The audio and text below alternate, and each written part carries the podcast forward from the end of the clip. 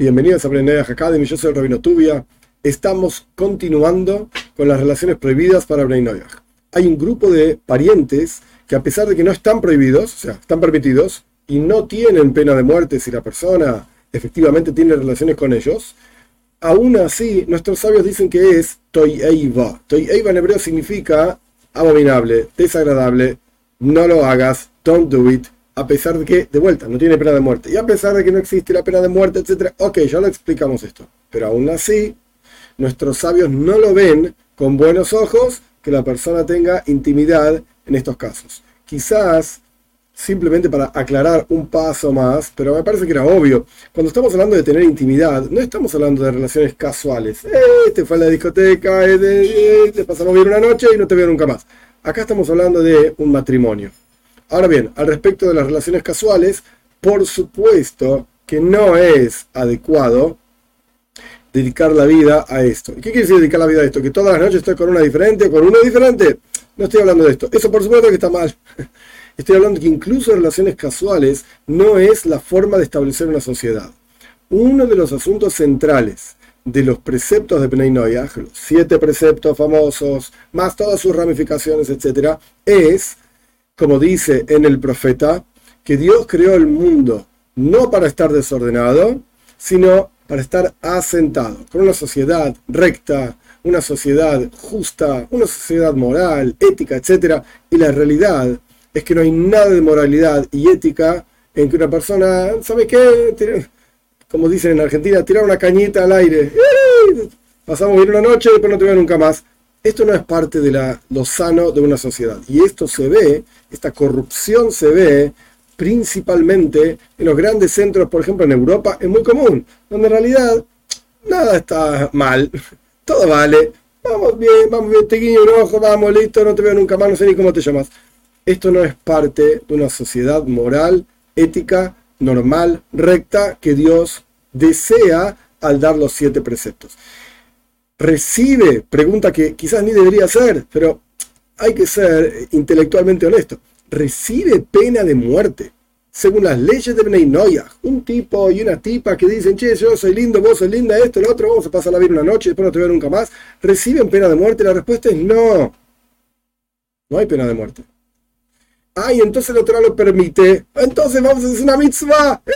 vamos todos a pasarla bien, total, se hacer cualquier cosa. No, por supuesto que no. Porque de vuelta, el enfoque es sociedad normal, etcétera, etcétera. Entonces no reciben pena de muerte, pero no es una actividad correcta. Del mismo modo que estas relaciones de parientes que voy a mencionar ahora. Una mujer y su hija. No está prohibido que un hombre se case con ambas a la vez paréntesis, esto ya lo mencioné, la mayoría de los países occidentales prohíben la poligamia. Ok, esto es una cuestión del país y por supuesto está prohibida, como ya expliqué, la ley del país es ley. Pero acá estamos preguntando desde otro lado. Para la Torah, ¿estaría prohibido la poligamia? La respuesta es no, no está prohibida la poligamia. ¿Está mal? No, tampoco está mal. Ahí los países lo prohíben, pues entonces no lo hagas. Pero esencialmente hablando, un hombre podría casarse con una mujer y con su hija a la vez. Solo que nuestros sabios, ya lo mencioné, dicen que esto es algo abominable, desagradable. Pero si uno estaba casado con una mujer, perdón, esta mujer falleció o la persona se divorció, el hombre puede casarse con la hija de esta mujer. No es un problema. Esto por un lado. Lo mismo ocurre con su suegra es el mismo concepto que una mujer y su hija, solamente que el hombre estaba casado con esta mujer y ahora él quiere casarse con la mamá de esta mujer, no con la hija, con la mamá, vamos para el otro lado. La respuesta es el mismo concepto que antes. Está permitido, no recibe pena de muerte, pero aún así no es una relación adecuada.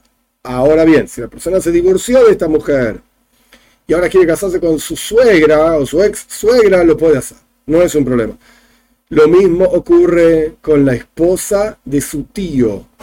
O sea, mi papá tiene un hermano. Ese hermano de mi papá se casó con una mujer X. Y ahora, se murió el hermano de mi papá o se divorció, lo que sea, ¿puedo casarme con esta tía política, se suele decir en español? Sí, la respuesta es se puede casar con esta tía política, no es un problema. Lo mismo ocurre con la esposa de tu hijo la esposa de tu hijo. Tu hijo estaba casado con una mujer y el, hijo falleció o se divorció. el, el padre de este joven, de este hombre, puede casarse con su nuera, con la esposa de su hijo. No es un problema. Y por último, una relación que sí está permitida y no está mal vista a los ojos de nuestros sabios, ni a los ojos de la Torah, etc., tu sobrina, o sea, la hija de tu hermano. O lo podés ver eh, de otra manera, la hija de tu hermana. Y siempre, por supuesto, como trato de mencionar, se puede ver las relaciones al revés. Desde la perspectiva de la mujer, es el mismo asunto en el último caso que mencioné, es una relación que está permitida para Bnei y para judíos también, casarse con un sobrino, con una sobrina, no es algo que está mal visto y también está permitido casarse entre primos. Tenemos un, un hombre, hermano con otro hombre, tienen hijos, estos hijos se llaman primos entre ellos, está totalmente permitido casarse entre ellos, no está mal visto, todo lo contrario, nuestros sabios dicen que es algo positivo, es algo bueno.